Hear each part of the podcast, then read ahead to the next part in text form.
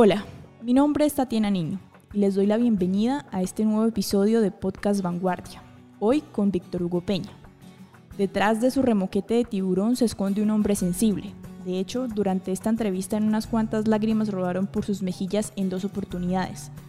Víctor Hugo Peña, el mismo colombiano que se vistió por primera vez con la camiseta del líder del Tour de Francia, nos dejó ver su lado más humano, ese que no se publica en las redes sociales, pero que nos acompaña a todos los mortales. Abrió las puertas de su corazón, de su hogar y de su memoria, para dejar salir lo que pocos conocen de su historia. Con ustedes, Víctor Hugo Peña sin filtros.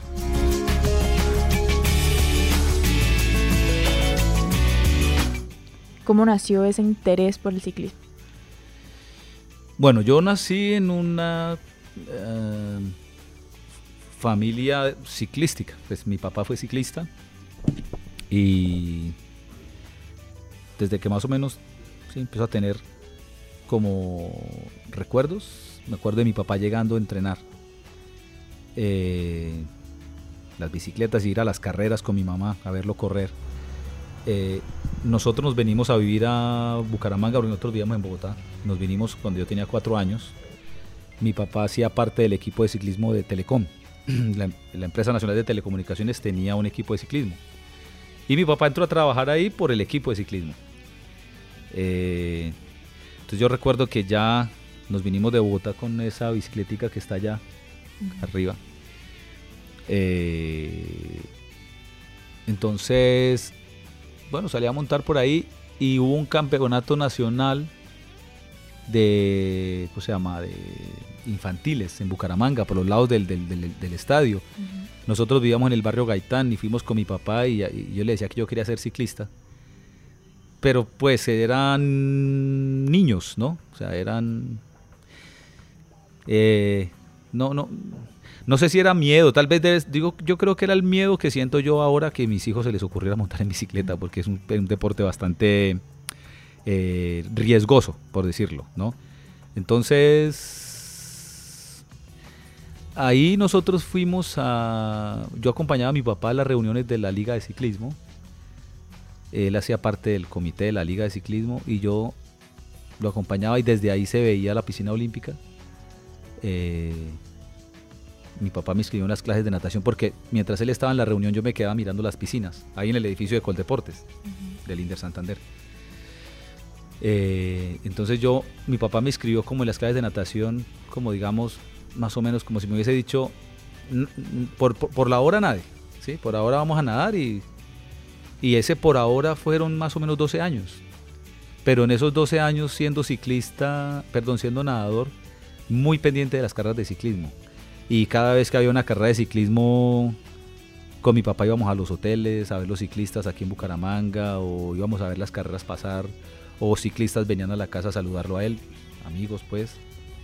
Eh, los recuerdos de las caramañolas, los regalos. Entonces, yo era un nadador con el alma de ciclista, muy pendiente de las noticias de Lucho Herrera y Fabio Parra, que en ese momento ellos eran los, los, hombres que se robaban la, la, la, atención del ciclismo, ¿no?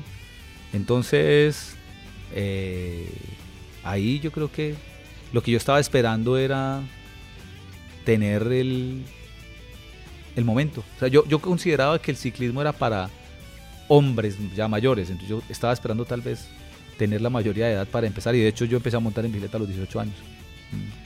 Eso nos estaba ahorita comentando su mamá, una, una anécdota que usted ingresó a la universidad y su maestro de universidad le dijo, bueno, usted o escucha la, las carreras de ciclismo o las noticias de ciclismo o está en clase. Y ahí fue cuando usted tomó la decisión ya de... Sí, sí, digamos que muchas cosas así, por ejemplo, yo estaba en la universidad porque, bueno, yo llegué a ese momento en que todos mis amigos nadadores empezaron a estudiar como yo no iba a estudiar, ¿no? Uh -huh. Yo también tenía que estudiar. Eh, yo me presenté a la, uni, a la, a la UIS, me presenté eh, con el examen del ICFES y también apliqué, había un cupo para un deportista por carrera. Uh -huh. eh, pero claro, uno no sabía qué deportistas eh, aplicaban para cada carrera. Y yo recuerdo que yo le decía a mi papá que yo quería ser ciclista, que yo quería... Y él me decía que no, que pues no, que, que, estudiara, que había que estudiar. que el ciclismo, pues este, a mí nadie me aseguraba mm, éxito. En cambio, una carrera profesional, por lo menos a la vuelta de unos años, yo iba a tener una carrera. Eh, bueno, yo, albergaba la esperanza de no pasar, ¿no? En la UIS, o de que no me aceptaran. Resulta que yo pasé a la UIS, pasaban 52 al primer semestre de ingeniería civil, yo pasé de 52. Bueno, empecé a estudiar, pero yo iba a clase, escuchaba carreras, llegaba, yo soltaba los libros y me iba a montar en bicicleta. Porque mi papá me dijo, mira, haga una cosa, estudie, sigue nadando, monta en bicicleta y de pronto pues hace triatlón. Porque el triatlón era un deporte que entonces estaba emergiendo en el país también. Bueno, tenía unos años, pero sí, era un, era un deporte nuevo que, por ejemplo, aún no era olímpico, ¿no? Pero estaba creciendo. Y yo decía, no, pero triatlón no, yo quiero ser ciclista. Eh, hice el primer semestre, no sé cómo, no sé cómo lo hice. Entrenaba el mediodía, a las 6 de la tarde, el sábado y domingo salía todo el fin de semana a montar. Y hubo una carrera en enero. Y la carrera terminaba el domingo, no sé, 21 y el lunes 22 eran las, inscripciones para el segundo semestre, las matrículas pues. Entonces yo le dije a mi papá, le dije, dije, hagamos una cosa, déjeme probar seis meses que si yo no soy bueno, yo, creo que yo soy el primero que se da cuenta que no soy bueno, pues porque yo había llevado una carrera de 12 años de nadador, yo fui campeón nacional, yo fui a dos Juegos Nacionales como nadador, entonces yo sabía lo que era ser bueno, o sea, yo sabía lo que era ser de los de adelante, ¿no? Y yo no iba a querer ser de los últimos, corriendo en bicicleta. Entonces yo le dije a mi papá, déjeme probarlo. La demora fue que mi papá hubiese dicho que sí, porque él pues dijo, bueno, listo, hagamos eso, esperemos seis meses. Y esa charla no se volvió a tocar nunca más. O sea, yo empecé a montar en bicicleta y él se convirtió en mi acompañante y bueno, mi consejero y, y en el tratar de ubicarme en algún lugar. Entonces él empezó a llamar a sus amigos que habían corrido con él, que en ese momento ya eran técnicos. Y todos le decían lo mismo, le decían, bueno, pues una oportunidad le podemos dar. Eh, pero si no anda, pues... Y bueno, pues yo decía, bueno, listo, pues si no ando, me regreso a estudiar y tuve la fortuna pues de que tuve un talento que, que ellos lo vieron de que tenía algo, pero claro, el ciclismo, y yo creo que en general la vida o todos los deportes, hay algo que no se puede medir y es la capacidad de sufrimiento. Esa yo no la tenía para ser ciclista. Entonces sí, yo era bueno, pero cuando había que sufrir en el calor o con la dureza de la carrera o con el hambre o con las caídas, eso yo lo tuve que aprender. Y me demoré un tiempito en aprenderlo, unos dos años, tres años. Bueno, hay un personaje que usted ha nombrado bastante en estas anécdotas que nos ha dicho y yo quisiera saber cuál es el recuerdo más lindo que usted tiene con su papá. Hmm.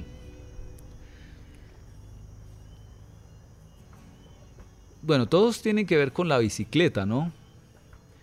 Eh, pero por ejemplo, yo creo que el que más recuerdo es mi primera carrera ya como grande, pues como que fuimos a mirar a ver qué pasaba, ¿no? Donde íbamos a tomar la decisión de seguir estudiando no.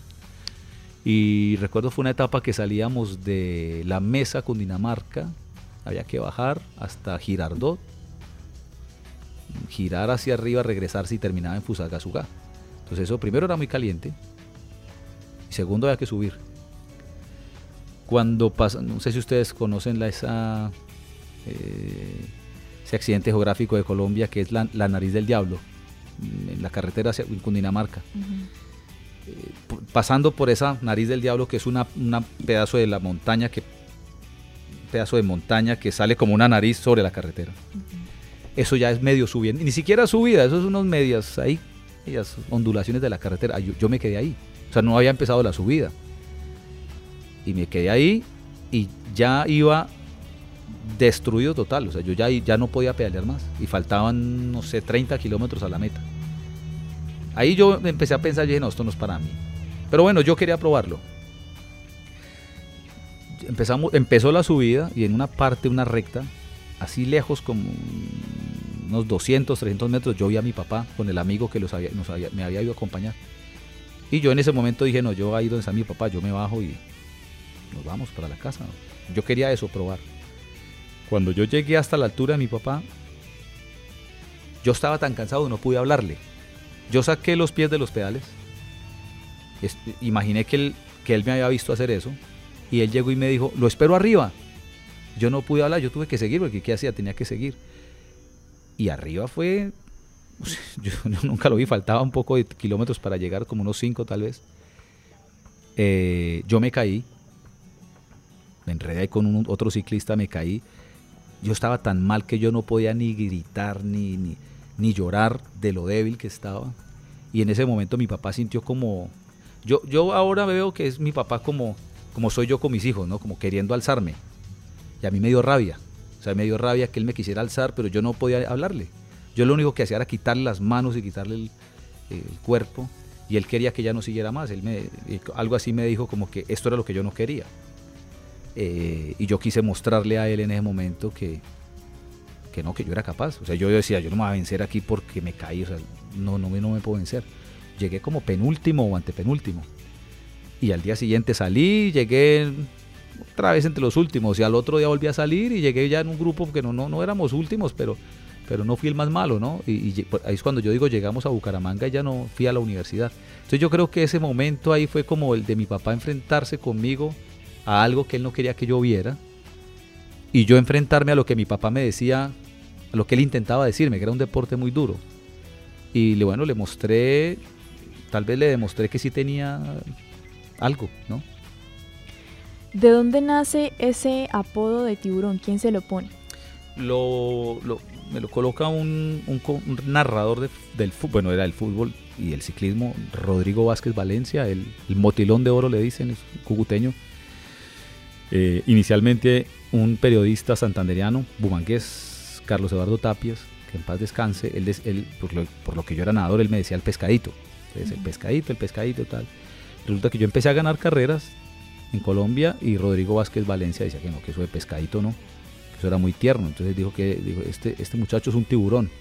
Y bueno, me quedé tiburón, pero se hizo más, un poco más este, conocido porque cuando llegué a Europa los directores pues le llamaba la atención el nombre del tiburón. Y, y luego ya cuando corrí con Armstrong, Armstrong me nombraba, me nombraba el tiburón. ¿Qué se siente? Bueno, ya lo hablábamos anteriormente fuera de micrófonos, pero si usted le dijeran hoy, ¿qué se siente haber tenido esa camiseta amarilla puesta? ¿Usted qué contesta? Hoy digo que es algo que me cuesta creerlo, ¿no? De hecho, esa camiseta está aquí en esta casa hace 18 años, ¿no? Y la miro y me, quedo mirándola y digo, oye, esto es mío, ¿no? es, un... No, no, no, sé, no es así, para mí tiene mucho valor. Eh, es algo que, que me cuestiona mucho, ¿no? De, lo que uno como persona es capaz de hacer y que esas cosas que uno hace, eh, a ver, como dijera yo, como que ese logro que uno alcanza, ahí no puede terminar la vida, ¿no? Entonces, bueno, yo fui líder del tour y la vida siguió. Y, y, el haber sido líder del tour, eso no me hizo, sí, me hizo, me hizo conocido, me hizo buen pero, pero para vivir tuve que seguir siendo líder cada día, ganarme algo, ¿no? Eh, pero cuando nos vamos al evento como tal, al Tour de Francia, yo tengo que recurrir a esos recuerdos, a las imágenes, para, para entender y asimilar que sí fue cierto. Para mí, a mí me parece todavía eso un sueño. Yo no tengo recuerdos claros de esos días. Eh, sé que fueron, sé que subí al podio tres días, porque porque dice en la, lo, que leo, pero yo no recuerdo los tres días. Yo recuerdo el primero. O sea, recuerdo el primer día que me subí al tour, al, al podium. Y lo recuerdo. O sea, yo miro las fotos y las imágenes y yo no, no recuerdo ese momento. Yo recuerdo es que cuando el primer día, cuando yo venía bajando del podium, iba subiendo Lucho Herrera porque le iban a hacer un homenaje.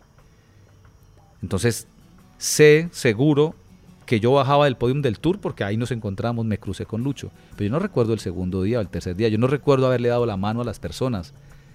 No, no, eso no lo recuerdo. Eh, es algo extraño. Yo, y hay un momento de los recuerdos que yo estoy parado en el podium, pero no sé si fue el primero, el segundo, el tercer día, y veo mucha gente, pero la imagen que tengo es como una imagen como con niebla. Y yo he intentado buscar esas imágenes en YouTube, las he visto pues, y ninguno de los tres días hubo niebla, eran días soleados, ¿me entiendes? Es un recuerdo que era tan rápido todo que no me dejaba asimilarlo, disfrutarlo. Yo llegaba al hotel y ponía la camiseta al frente y me quería, dormir, por ejemplo, en la noche y abría los ojos a mirar si era verdad que la camiseta estaba ahí. Y esas tres noches yo no pude dormir.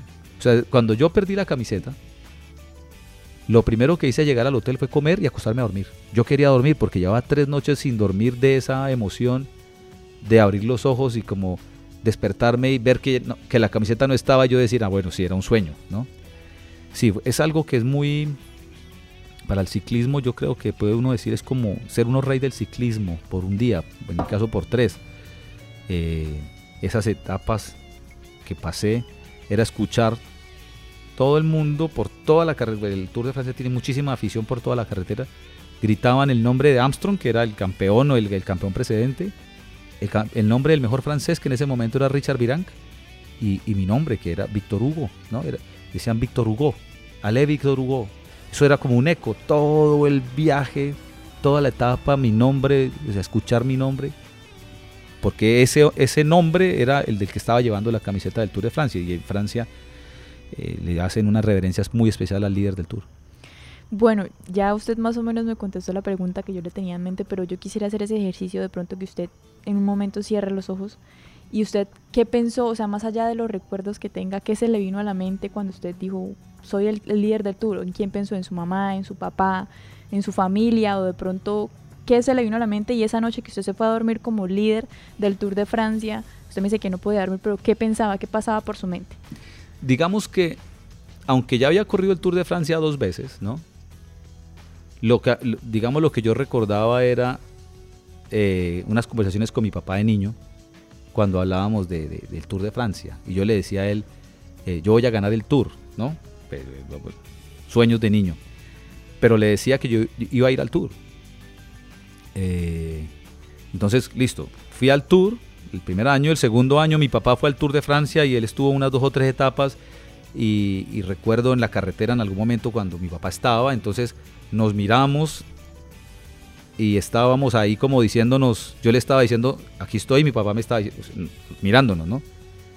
Pero realmente cuando yo fui líder del tour fue como traer ese momento, decir, o sea, las conversaciones se hicieron realidad, ¿no? O sea, ya no fue venir al tour, ya no fue correr el tour, sino fue ser líder del tour, o sea, ser uno de los poquitos corredores en la historia que han sido líderes del Tour, ¿no?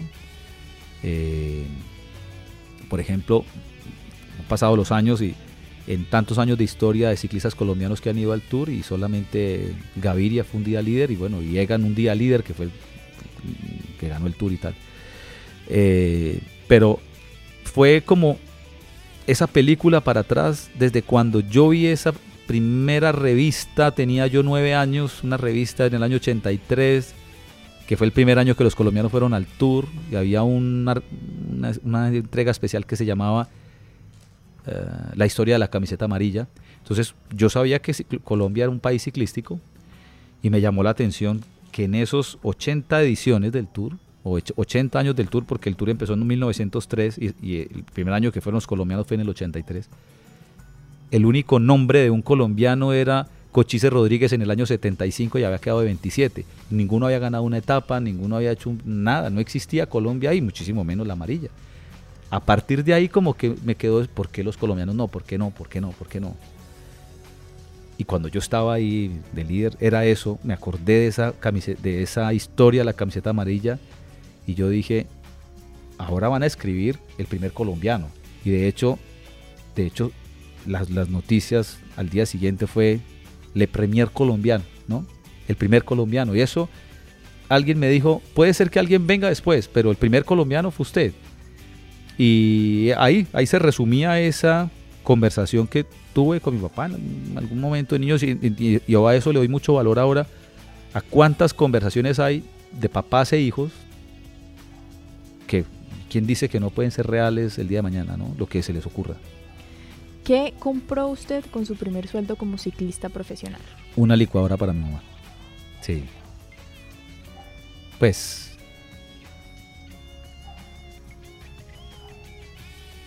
Me, me ¿no? pero era una promesa. Mm. Y que era como una un reto. Y fue con mucho gusto. ¿Y cuál fue la reacción de su mamá? Yo creo que alegría. Cuando usted llegó aquí con la licuadora. Sí, yo creo que fue alegría o fue tal vez como lo que tal vez sienta cualquier mamá cuando su hijo crece y le hace un favor. Por ejemplo, se siente ayuda de su hijo, ¿no? Yo creo que fue eso.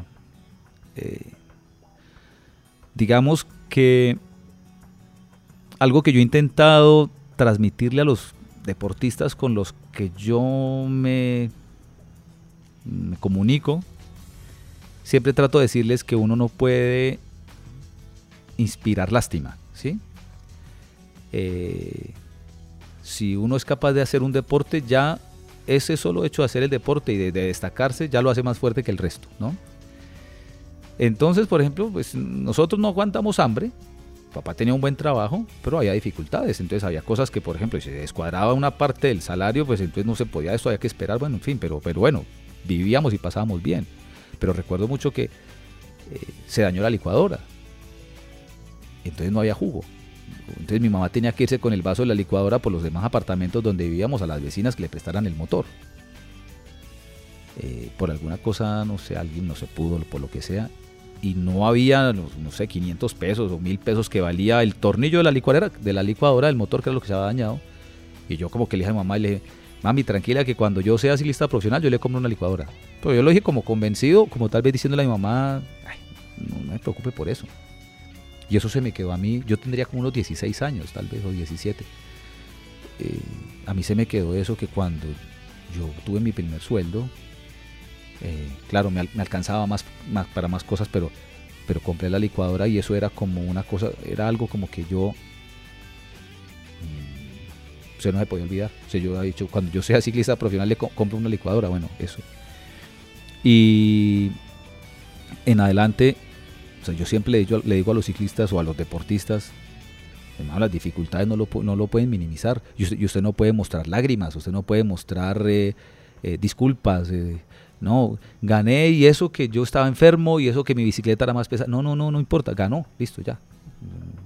Si le tocó con bicicleta pesada, si le tocó que se perdió, si le tocó que se le atravesó un perro, hermano, lo siento, ya. La gente no va a decir eh, él hubiese ganado. Lástima que no, eso no pasa. ni en la, en la vida no pasa eso.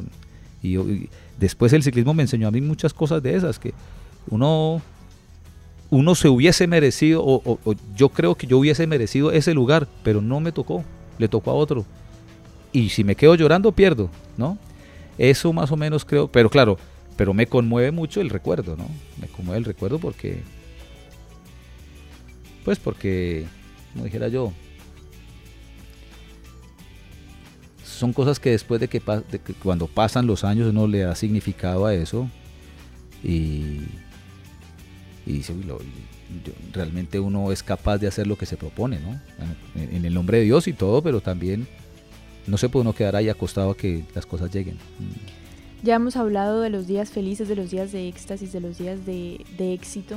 Si yo le preguntara cuál es el día más triste eh, de, de su vida como ciclista que usted dijo, no quiero ser, de pronto en algún punto, no quiero ser más, más un ciclista. ¿Usted qué se le viene a la mente? Bueno, hay un momento que fue cuando me caí y me rompí la cara, que eso fue duro. Sí, fue triste, fue, me, dio miedo. Cuando me vi la cara tan destruida, pues, me dio miedo. Apenas llevaba cuatro años montando en bicicleta y, yo ahí dije, esto, es peligroso, o sea, esto, es, esto no es natación, ¿no? Claro, porque le habían prohibido a mi mamá que me dejara ver la cara y yo en un momento que después de que ya estaba en la casa, después de salir de la clínica, yo me levanté una tela grande que tenía y cuando me vi la cara, pues, yo, me puse a ahí lloré, yo no lloré cuando me caí ni los, días de la cirugía, nada de esas cosas, estaba asustado, triste por, por, porque estaba corriendo los Juegos Nacionales de Bucaramanga, los de Santander, yo acababa de ganar la medalla de oro de la persecución individual eh, tres días después yo hacía la contra lo individual. Yo tenía una pequeña disputa ahí con el técnico de la selección nacional porque el tipo no me quería llevar a los Juegos Olímpicos. Y entonces yo recuerdo mucho que yo le dije a él, le dije, eh, bueno, y, si yo gano los Juegos Nacionales? Me dijo, no, pues si gana los Juegos, pues lo llevo. o me toca llevarlo, más o menos así. Yo le digo, bueno, menos mal porque la, crono es en mi casa y yo fui el que diseñé la contraloj, mentiras, pero era pasaba por el anillo vial y por ahí entrenaba yo. Y yo estaba súper convencido que yo ganaba la contraloj, porque yo andaba muy bien ese año. Lo pasaba era que yo era muy joven y ellos decían que porque yo no tenía experiencia, no sé qué más. Les decía, sí, pero yo no tengo experiencia, pero yo soy el mejor. Y yo, bueno, gané la medalla de oro los Juegos, de la persecución individual. Al día siguiente corrimos la persecución por equipos, no clasificamos. Yo salí del velódromo, bajé por toda la Salle, Coca-Cola, Girón, subí al aeropuerto, bajé al aeropuerto y venía para pie de cuesta. Y pasando los policías acostados de, de Girón, se me salió la rueda. Siempre dijeron que tal vez me la aflojaron, que sea. se me salió la rueda y me rompí la cara. Eso, eso fue triste. Pero para mí, digamos, lo que realmente fue triste fue el momento del año 2012, el final del año. Porque yo no tuve la fortuna de irme a Europa con un equipo colombiano yo siempre soñé el Café de Colombia, el Manzana Postobón, los equipos colombianos. Pues no se pudo porque esos equipos se terminaron. Entonces, bueno, yo tuve la fortuna de correr en equipos europeos. Y siempre como soñando, como alguna vez representar a Colombia y, la bandera de Colombia y ese nacionalismo por Colombia y todo. Después de que yo más o menos ya vine dando vueltas y vine, caí en un equipo colombiano que se llamaba el Colombia Pasión era un gran equipo, tenía un gran presupuesto, pero las personas que lo manejaban pues eran unas personas que no tenían la experiencia y no, no, conocían la grandeza del ciclismo, pero claro, eso no es culpa de ellos porque uno no le puede exigir a un árbol de peras que de manzanas, ¿no? Ese dice el dicho, creo. bueno, pues ellos tenían su limitación. Tenían muchas ganas, pero desconocían lo que pasa en el ciclismo. Entonces yo tuve la posibilidad, a través de alguien, de acercarme al ministro del deporte, que era Jairo Klopatowski en ese momento, y no sé yo cómo hablé con él, y yo le dije, un equipo colombiano, tal, y el tipo me escuchó, y él me dijo, hermano, pues es que no hay ciclistas en Colombia, o sea, ya, pues usted y sí, tal, pero, pero no hay jóvenes, no hay, yo le decía, no, yo le mira, hay un muchacho que tiene 20 años que se llama Nairo Quintana, otro de la misma que se llama Darwin Atapuma, Esteban Chávez, Jailson Pantano, en fin, pues si son buenos, yo le hermano, muchachos andan muy bien. Yo, claro, era lo que yo lo que yo veía, yo no puedo decir, yo sabía que Nairo iba a ganar. No, no, no, eso no lo puedo saber. Pues el tipo escuchó. Se hizo el equipo, pusieron el presupuesto. Yo traje a la persona porque él preguntó, bueno, ¿y este equipo quién no puede manejar? Entonces yo me imaginaba que fuese un tipo, un tipo europeo que conociera el mundo de Europa, que, que nos pudiera armar un equipo, nos pudiera conseguir las cosas en Europa, todo la calidad está, eran los ciclistas. Entonces yo llamé a ese personaje, un director deportivo que se llama Claudio Corti. El tipo vino a Colombia, se hizo el equipo, se hizo todo. Pero claro, yo, pues yo era muy romántico. Y ese fue un equipo hecho con dinero del gobierno. Seguramente pues fue una partida de dinero que se le quitó a otro personaje. Y pues yo caí en ese mundo de, envidias y de, egos o no sé. Lo único cierto fue que yo al final del año recibí una llamada de Claudio Corti que me decía que no contaba conmigo para el próximo año. La ilusión mía era correr por Colombia, retirarme en 2013 corriendo el Giro de Italia y ya, bueno, era un poco mi idea. Mm, entonces yo recuerdo que yo le dije, no, pues yo entiendo que no tuve buen rendimiento este año, pero porque antes de que todo comenzara, él como que más o menos me dijo, bueno, ¿cómo es el negocio aquí? Yo le digo, hermano, mire, yo soy ciclista. Págueme como ciclista. Mi sueño es correr el Giro de Italia y retirarme. Y ya, pero usted es el gerente, usted es el, usted es el manager. Yo no quiero saber nada de esos temas administrativos. Debía haber actuado más, más zorro y haberle dicho, no, hermano, lo mío es un contrato por cuatro años. Y chao. Él, él se quedó cuatro años. Y al final de ese año 2012 me dijo, lo siento mucho, me dispiache tantísimo, me dijo, y que no podía contar conmigo. Nos vemos en la ruta, nos vemos en el camino. Eso fue un 14 de diciembre. Yo estaba parado ahí Y yo me quedé con el teléfono y yo me reía, yo, yo este man me está, este man me está mamando gallo. O sea, esto no es cierto. Y yo me quedé esperando la siguiente llamada que me dijera, hey Víctor, mentiras, no, ¿cómo se va a quedar usted por fuera si usted fue el que me trajo a mí? O sea, este sueño, esto que está pasando lo hizo usted. Pero eso no llegó nunca. Y yo me quedé como perdido cuatro meses. O sea, yo no sé qué pasó en ese tiempo, no sé qué pasó. No, no sé. Vino una amiga triatleta que hoy día es mi ahijada de matrimonio, se quedó aquí en la casa. Y yo recuerdo que ella fue quien me llamó la atención y me dijo, hey Víctor, ah, despiértese, usted tiene unos hijos y una esposa, hermano, la vida sigue. O sea, eso, eso de los logros, de que el líder del tour y que no hay que más, eso es para usted solo. aquí, nadie va a venir aquí a decirle a usted, hermano, que necesita. Ya hizo mercado. No, eso no pasa. Sus hijos sí, le van a preguntar. Pero yo, es, ese tiempo yo me quedé esperando eso. O sea, yo me senté, yo decía, Colombia me dejó, decía yo. Pero yo ¿quién es Colombia? Colombia es un señor que se ha sentado dirigiendo eh, la Federación del, del Deporte, y ese tipo va por sus cosas, él no, realmente no tiene alma, ¿no? Es ese, ese personaje, no, un nombre, ese, ese dirigente deportivo.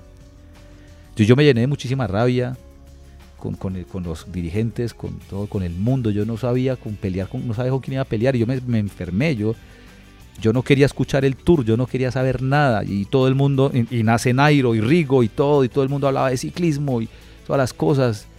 Y a mí me fastidiaba escuchar eso porque yo decía, ¿cómo es posible que esta gente disfrute de algo que a mí me está haciendo daño? ¿No? Eso fue muy doloroso, muy, muy doloroso. Yo me encerraba en esa habitación y yo me quedaba durmiendo. Yo estaba deprimido. Yo quería dormir. Yo salía a montar en bicicleta y me escondía. Dormía, dormía y de repente me quedaba 3, 4 días y salía a montar 3, 4 días. Volví me escondía 3, 4 días. Fue un momento bien complicado. Eh, que sé que lo pasan muchos, muchos deportistas. Y por eso ese después, para mí, creo que es todavía mucho más valioso, porque yo me encontré con un señor psicólogo santanderiano, que era el psicólogo de familia de medicina legal, y él quiso hacer un artículo sobre la resiliencia de Lance Armstrong. Yo me le negué muchas veces porque yo decía, que quieren hablar de Armstrong, él es mi amigo, y lo que quieran de él, búsquenlo en internet. ¿no?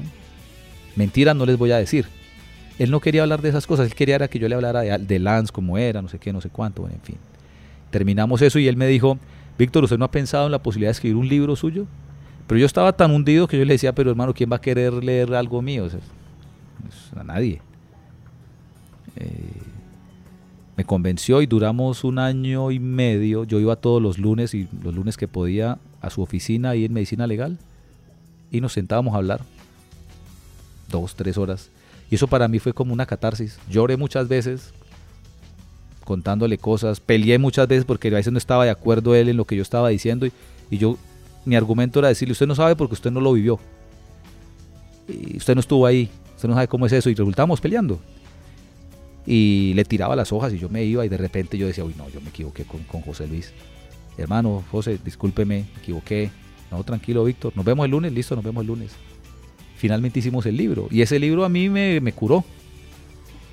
Me curó porque, sí, no sé, me curó y luego yo resulté haciendo triatlón y conocí otras personas y apareció Mario Sábato y me ofreció trabajar con él, me ofreció un día que lo acompañara y le gustó mi, no sé, le gustó la manera y salí, ¿no? es decir, yo ahora hablo de estas cosas y eh, sé que fue difícil, ¿no? Y entiendo tal vez las personas que tienen eh, temas de, depresión, porque es algo inexplicable, ¿no? Yo creo que tal vez mi mamá o tal vez mi papá, tal vez dirían, ¿qué le pasa? Eh, y fueron años que, por ejemplo, yo me gasté bastante parte del dinero que gané porque pues, yo no estaba trabajando, no estaba ganando plata ya con el ciclismo. Yo seguí corriendo, pero por unos honorarios, no sé, como simbólicos, ¿no? Eh, pero yo no sé, como que yo no veía esa preocupación. Yo no. Ah, no me importaba. Como que, no, no, como que yo sentía que se acabó lo que yo era. Yo era ciclista, ya no soy más. Ya no soy más. Eh, bueno, finalmente salí adelante y eso para mí creo que pues yo puedo decir que es mi, mayor logro. Bueno, no, lo hice solo, ¿no? Pero, pero me, encontré acompañado, pero salí. Y ahora me preocupa a mí mucho es, por ejemplo, ese problema que lo sufren tantos deportistas. Y nadie se da cuenta, porque posiblemente ellos no lo digan, no quieren que a nadie lo sepa, nadie se entera. Pero es una... El síndrome de las alas rotas se llama. Y es bastante más peligroso de lo que la gente se imagina. ¿no? El 80% de los futbolistas de la Premier League en Inglaterra, antes de los 5 años, están en la bancarrota. O sea que eso es bien complicado. Mm. ¿Cómo es ese inicio de esa nueva vida, de esa nueva etapa, ya ahora como periodista, como comentarista en ESPN? Usted mencionaba a Mario Sábato. ¿Cómo es el ingreso de, Mario a su vida? Eh, esa, eh, no sé, esa buena racha que le trajo consigo, mm. usted mismo lo menciona, que lo ayudó a salir de esa depresión. ¿Cómo es ese Víctor? ¿Usted cómo se ve ahorita después de la etapa de ciclista, ahora como un comentarista, como un periodista deportivo, cumpliendo los sueños de muchos de los periodistas que quieren llegar a, donde usted está? Mm, yo estaba en esos días que estaba como, ustedes vieron esa película azul profundo, mar profundo, de, una pareja que se pierde en el mar, mar abierto. Yo estaba así. yo, bueno, y ahora no sé, esperemos aquí la muerte, no sé, no sé, no sé qué estaba esperando yo. Yo recuerdo mucho un día, veníamos con, con Erika, mi esposa y mis hijos, y veníamos de, la, de misa, y yo venía en el carro y, yo estaba ahí, yo venía, ¿y ahora qué irá a pasar mañana? mañana no tengo nada que hacer, ¿qué va a pasar? No, no sé qué va a pasar. ¿Me levantaré o no? iba pensando en esas cosas, ¿qué, qué va a pasar ahora? ¿Yo en qué voy a trabajar? Yo ya había hecho varios intentos de alguna tienda de bicicletas, eh, de intentar encontrar, manejar un equipo de ciclismo, buscar patrocinios. Eh, estuve intentando como asesorar gente, eh, acomodarle la posición de la bicicleta, entrenarlos. No, pero no, yo no, no, o sea, no yo a veces estaba acompañando personas y aunque me agradecían y me pagaban y todo, yo decía, no puede ser que todo fue para esto. Y no porque fuera una deshonra. Es que yo decía, esa persona no se merece que yo esté aquí porque no encontré nada más que hacer, ¿no? O sea, era una forma extraña de ver las cosas que me estaban pasando, ¿no? Y estaba en esas y en ese momento llega un mensaje a Twitter de Mario Sábato y yo lo primero que digo, no, pero yo ahorita para entrevistas a este man, no, yo no estoy que qué entrevista, yo qué le voy a decir a él. O sea, porque si me escribe Mario Sabato es que me va a querer entrevistar. Y yo miré y decía, eh, hermano, eh, necesito hablar contigo, necesito hablar con vos, pásame tu número de teléfono. Yo después le escribo, pero no, no estoy para entrevistas. No sé, cómo al otro día tal vez yo le mandé el número del teléfono. Y él me llamó. Y yo estaba dispuesto a, responder, que, me iba a preguntar, no sé. Como, bueno, listo, ¿qué, voy a decir yo ahora cuando me hice a preguntar? Y me dijo, hermano, eh, discúlpame que te hable de afán, eh, ¿tienes alguna posibilidad de, venir a Buenos Aires la, semana tal, tal, tal, no sé qué? Y yo le dije, claro, hermano, sí, sí. Entonces, este, me dice, bueno, háblate con mi productor. No me dijo más yo estaba tan desocupado que... Bueno. Entonces hablé con el productor y la cosa fue que si lo podía acompañar en, los comentarios de la transmisión de una semana en el Giro de Italia tal. Y yo fui, creo que fue la última semana. Eh, bueno, fue, una experiencia bien, no, sin más.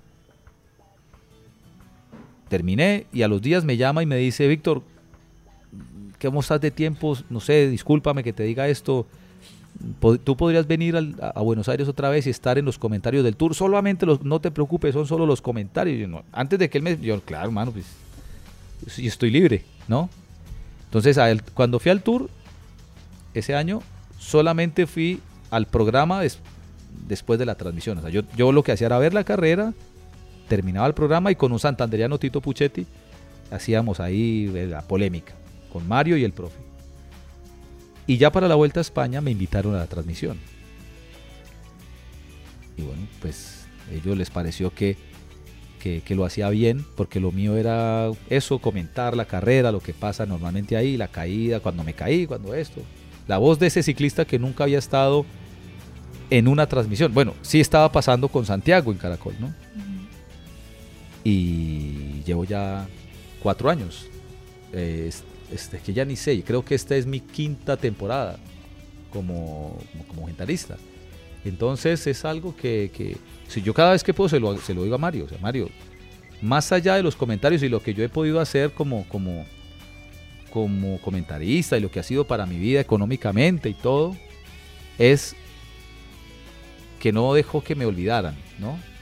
Y ese no dejó que me olvidaran no solamente para que me reconozcan, sino para poder encontrar otros medios posibles para trabajar, para encontrar otras maneras de desempeñarme laboralmente. Y eh, a eso me dedico, a aprovecharlo, a, poder tener esa, esa autoridad, entre comillas, que me da el poder estar en un programa de televisión, no para pasar por encima de nadie, sino para decir, ya que, ya que usted me conoce, si quiere, le sirvo para esto, ¿no? O sea, utilíceme que le puedo ayudar en lo siguiente. A, eso me dedico, ¿no?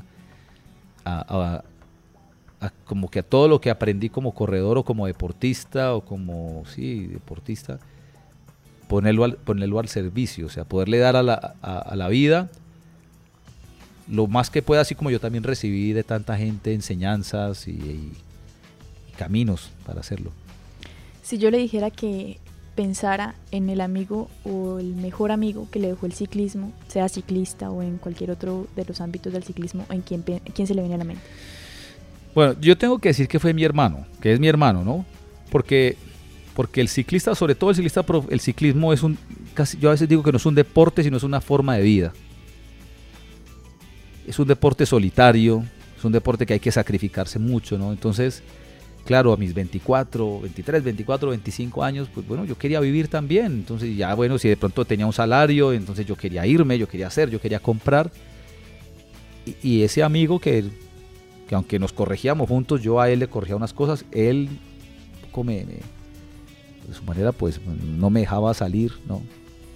Si hablamos de un amigo, ¿no? En general ese amigo, ese amigo fue mi, mi, mi círculo familiar, mi papá, mi mamá, mi hermano, ¿no?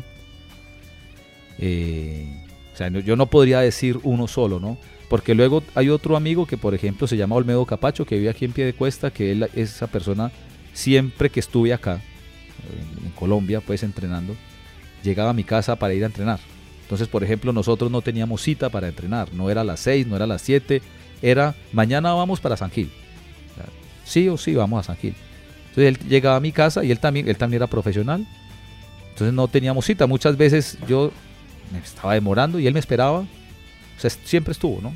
Pues fuimos, me acompañó, entrenamos, él también compitió aquí en Colombia y ganó etapa en Vuelta a Colombia y todas esas cosas. Entonces él fue ese amigo entrenando aquí en Colombia.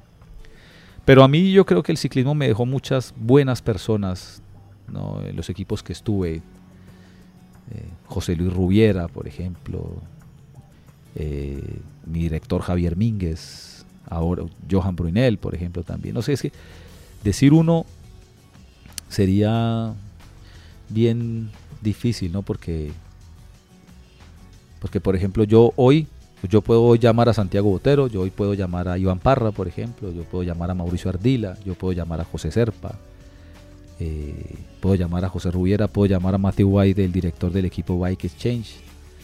Entonces, puedo llamarlos, quiero decir, hey, necesito esto, ¿no?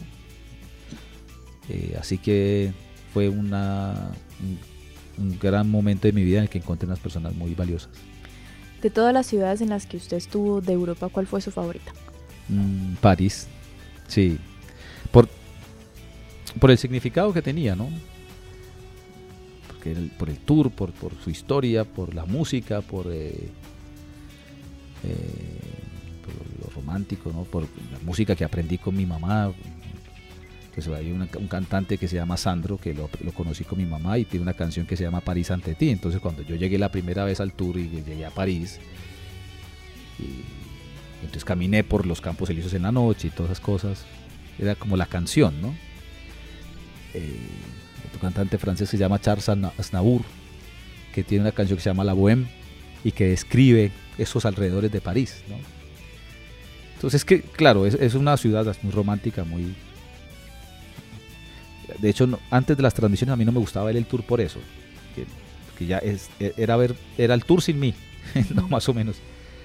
Eh, pero en general, en general, digamos, por ejemplo, mm, el norte, el norte de España, aunque yo siempre viví en el, en el Mediterráneo, entre Valencia y Alicante, que era muy lindo, pero, pero el norte de España, por ejemplo, no sé, Asturias, el País Vasco, siempre tuvo para mí muchísimo, mucha atracción, sí. Y ya que tocamos un poquito el tema del romance, ¿tuvo algún romance con una mujer europea? No. No, no, no encontré. O sea, claro, yo viví solo mucho tiempo allá, ¿no? Pero yo no encontraba la, la, manera de, como que el, estilo de conquista latino como que pegar con el con la europea, ¿no? Entonces no, no supe ni no supe no supe entrar tampoco, no supe, sí conocí muchas mujeres españolas, pero yo no sabía, de pronto me molestaba el acento, no, no, sé, no, no, no, no, no, no, podía, no encontraba la manera de hacerlo. Eh, y creo que tal vez ese fue, no, no, no los romances, no, pero creo que fue uno de tal vez mi, mi, talón de Aquiles en, mi vida de ciclista profesional, fue el extrañar tanto Colombia, eh, o sea, extrañar tanto el calor nuestro. No habían tantas comunicaciones, obviamente, era fax al principio, correo electrónico después, bueno, el teléfono era muy costoso, entonces yo extrañaba mucho. O sea, yo me iba, el primer mes estaba bien, el segundo ya no. Y el tercer mes yo estaba con la cabeza en Colombia y, y soñando, imaginando y bueno, era muy, no sé, era muy complicado. Yo, no sé, recuerdo que uno de los años, no sé qué año sería, cuando me fui a ir para Europa en enero, yo lloraba en el aeropuerto. Yo ya me había ido muchas veces, y ahí creo, no sé, ya llevaría siete, ocho temporadas de profesional. Y yo lloraba y lloraba y lloraba y yo decía, ¿será? Mientras lloraba despidiendo de, de mis papás, yo decía, ¿será que es que el avión se va a caer? No voy a volver. Era una cosa impresionante que mis papás se asustaron porque yo lloraba incontenible. O sea, yo creo que la gente que me miró decía, este, a este tipo le murió alguien, ¿no? Eh, sí, yo sentía muchísima soledad en Europa. ¿Y cómo fue ese encuentro con su esposa, que también es patinadora, ya tiene de pronto también la disciplina del mm. deporte? ¿Cómo fue ese encuentro? Eh, ¿Cómo se conocieron? Nosotros nos conocimos cuando yo tenía 15 años, ella tenía 13, o 14, ella tenía 12. Yo nadaba ella patinaba y nosotros en algún momento fuimos a nadar a las piscinas de las Américas y ahí estaba el patinódromo y ahí, bueno, nos vimos un, y un entrenador ahí como medio molestándonos, ahí nos hizo como acercar, bueno, amigos. Luego fuimos a los Juegos Nacionales del 92 en Barranquilla, ella patinadora, yo nadador. Eh, digamos que coincidíamos por temas de reuniones de los eh, deportistas de, apoyados de Santander. Su hermano fue campeón nacional de ruta de ciclismo de ruta, el hermano mayor. Y siempre que yo entrenaba, yo a ella la veía entrenar también por el anillo vial en bicicleta. Y algunas veces iba al patinódromo a saludar o a ver así. Pero bueno, ella tenía su novio, yo, tuve mis novias, éramos amigos. Y en algún momento ya mm, mayor, yo tenía que ir a eh, tenía una cita con la psicóloga del INDER. Eso fue para una cita para los Juegos Nacionales del año 2000. Entonces, yo llegué al INDER y en el INDER me conocían desde que yo tenía 9 años. Ya tenía 26. Estaba el doctor Germán Melo McCormick, estaba Pedro León, el fisioterapeuta, estaba Livia Inés González, otra fisioterapeuta, que fue una gran nadadora y triatleta santanderena que murió en unos. Eh, murió a propósito, no sé si para esos Juegos Nacionales, creo que sí, que fueron en Pasto, no sé si fue esos o 2004, fue un vuelo de unos deportistas santanderianos que en el vuelo pues hacia Pasto el avión se estrelló y ahí murió Olivia. Eh, entonces yo tenía cita con la psicóloga y la nutricionista, que era Amanda también. Y yo llegué ahí, bueno, llegué como a mi casa y me, encontré a Erika. Entonces nos pusimos a hablar. Y ya nos hablábamos y bueno y tal. Y entonces ella de repente me dijo, porque yo venía uniformado de ciclista, me dijo, ¿y, a qué viniste? Yo le dije, no, pues tenía citas que con la psicóloga, pero no, creo que no vino. Y ella le dio risa porque ella era la psicóloga del INDER. y me dijo, pues a mí me dijeron que tenía cita con un ciclista, pero no me dijeron con quién. Bueno, empezamos a charlar y tenía que hacer unos eh, test psicológicos por requisito para Juegos Nacionales. Y esos test psicológicos se convirtieron fue como en reencontrarnos después de muchos, mucho tiempo y contarle mis problemas, ella los, míos. Yo acababa de terminar con una novia, entonces me fui a Europa, nos escribíamos de vez en cuando y cuando yo vine, eh, fuimos, me invitaron a un partido del Bucaramanga, yo la invité y no sé, resultamos hablando otra vez, eh, hablando y ya, ya, claro, ya estábamos mayores, ya no teníamos 15 o así. Eh, nos hicimos novios y fue, digamos que la mejor decisión por, en el sentido, bueno, aparte pues que nos enamoramos y eso, porque pues ella, claro, era deportista, entendía, sabía lo que era, hey, me tengo que ir a dormir temprano, oye, no puedo ir hoy, compito mañana, ella me decía lo mismo, yo también entendía eso. Entonces, estuvimos tranquilos, muy tranquilos. Y estuvimos tres años, tres años novios y, y nos casamos en 2003. Eh, fue, fue, digamos, tal vez de las decisiones acertadas de mi vida, sí, sí, sí. Ya ahorita ustedes tienen conformada una familia que también ya tiene la, la vena deportiva. Eh, me comentaba su mamá que la niña pues practica patinaje y el niño se inclinó por el fútbol.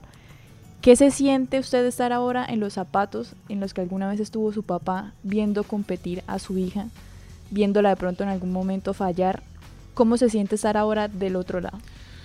Bueno, mira que después de que yo me retiré, no, nunca más volví a sentir la emoción de la competencia o el entrenamiento. Nunca más lo volví a sentir. Las transmisiones de ciclismo, por ejemplo, cuando ganó, en las que estuve, que ganó Nairo, que ganó Chávez, sí, claro, alegra. No podía emocionarme, o sea, no, no, no, no. O sea, yo no me podía emocionar como se emociona un aficionado, por ejemplo, como lo vive, ¿no? Por ejemplo, tengo que decir, me emociona mucho una victoria de, la selección Colombia, por ejemplo, ¿no? Del Atlético Bucaramanga, eso me emociona. Pero las etapas de ciclismo no alcanzan a hacerlo. El, tour de, Egan me movió las fibras, sí. Pero uno seguirá siendo deportista, competidor toda la vida. Y entonces yo dije, como que yo decía, puta, ¿y por qué no gané? ¿No? eso es algo que no, no, no es envidia. Es como decir, que me hizo falta a mí, ¿por qué? Bueno, si hubiera hecho esto, en fin. O me cuestionó. Pero por el contrario, yo he tenido dos momentos, porque mi hijo pequeño también juega fútbol, que me hicieron hacer, sentir eso. Un campeonato departamental de Ana Sofía, aquí en el Real de Minas. Imagínate, mira, un campeonato departamental, ni siquiera fue algo así, en el que ella se escapa, hace siete vueltas sola y ganó. Ese día yo sentí una cosa, o sea, ese día yo grité y salté y todo, y como que yo dije, uy, qué pena la gente me está mirando. Pero realmente sentí eso, sentí lo que sentía cuando era ciclista. Y Mateo, el mayor, que juega fútbol, que por fortuna juega bastante bien eh, un día hizo un gol, pues que hace, juega bien, y estábamos mirándolo con Paolo y saltamos y nos abrazamos y celebramos ese gol como si hubiera sido un gol de la selección Colombia. Yo volví al mismo, yo dije, esto es lo que yo sentía cuando corría, cuando yo ganaba. Eh, Paolo todavía, claro, está empezando a jugar ya un poquito mejor y me, emociona cuando, cuando juega. Todavía no, no, ha llegado ese momento porque es que eso no se puede elegir y eso no se puede, ¿cómo se llama? Eh, fingir o simular. Entonces, es frustrante un poco es que, por ejemplo, ya son ellos los que están decidiendo correr, atacar, no sé qué. no, no, no, puedo hacerlo por ellos, ¿no? Yo quisiera que ahí en ese, en ese momento que está corriendo, correr más rápido porque yo hubiese corrido más rápido, sí, yo. Pero ahora le toca a él, ¿no? Eso es un poquito frustrante. Pero por fortuna escuchan, nos escuchan. Tenemos muchas historias para contarles de triunfos y derrotas, sobre todo muchísimas, de lo de Erika y yo. Eh, entonces creo que pues ellos tienen, además de su talento y su disciplina que tienen, no, por lo que vivimos sabemos que eso no es una garantía. Eh, el deporte, no, eso no es una garantía. Llegan muchos y, y arriba se van muy poquitos, ¿no? Eh, pero nos aprovechan. Y la vida nuestra ahora se convirtió en eso. O sea, nuestra vida ahora es, por ejemplo, ahora Erika está con Ana Sofía en Medellín, en un campeonato nacional. Paolo el pequeño mañana viaja a San Gil a un, a un partido del, campeonato nacional sub-13 y Mateo tiene mañana al mediodía un partido con un equipo de Cúcuta por el torneo nacional sub-17 eh, en la Marte. Entonces, eh, estamos en este momento, es pendientes quién va, quién lo lleva, porque yo la transmisión, porque esto, entonces no que a las 8, que el desayuno. Eh, esa es como nuestra actividad, ¿no? Nuestra, nuestra responsabilidad hoy día. Si yo le preguntara por una, una anécdota que nadie sepa que usted vivió con Armstrong, ¿qué se le, vería, qué se le vendría a la cabeza?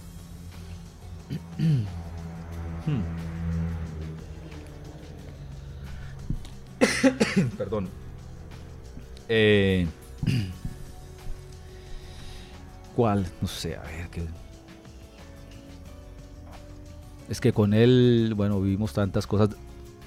Hay una, bueno, no sé si mucha gente lo sepa o no, a ver, no sé. Pero fue alguna vez que, bueno, Armstrong era un hombre que solo vivía para, para ganar. Estaba haciendo mal tiempo en Europa y las predicciones ponían que iban a seguir lloviendo por los siguientes días, ¿no? no se podía entrenar. Él vivía en Gerona, que eso es Cataluña, yo vivía en Alicante, Checho Rubia era en Asturias, Roberto Eras en Salamanca, Incapié también vivía en, en Gerona. Entonces Armstrong me llamó, y me preguntó cómo estaba el tiempo en Alicante, el está dañado. Me preguntó cuánto tiempo tenía el aeropuerto. Yo le dije más o menos una hora. Me dijo, ya lo llamo. Se ve que hizo las mismas llamadas a todos. Y luego me llamó y me dijo, Víctor, en dos horas en el aeropuerto. Entonces, en dos horas llegué al aeropuerto. Lleva la bici, la maleta, tal, no sé qué. Y lo que hizo él fue recogernos en su avión privado para irnos a entrenar. Entonces eran lujos o privilegios que él utilizaba para entrenar. Otro hubiese sido, lo, recojo porque vamos a Mónaco a una fiesta, por ejemplo. No, no fue a irnos seis días a entrenar a Liviño, una ciudad en Suiza. Y sí, creo, que fue eso, privilegios de haber estado con él y, con y en ese equipo y nos divertíamos mucho, pero entrenábamos mucho también. Bueno, Víctor Hugo, muchísimas gracias por haber estado con nosotros, por haber abierto las puertas de su corazón, de su memoria y de su casa a nosotros y a todos los oyentes de Vanguardia que, están escuchando hoy este podcast. No, gracias a, gracias a ti, a ustedes por haber venido acá y a todos los santandianos que me escuchen, que yo soy un hijo adoptivo de esta tierra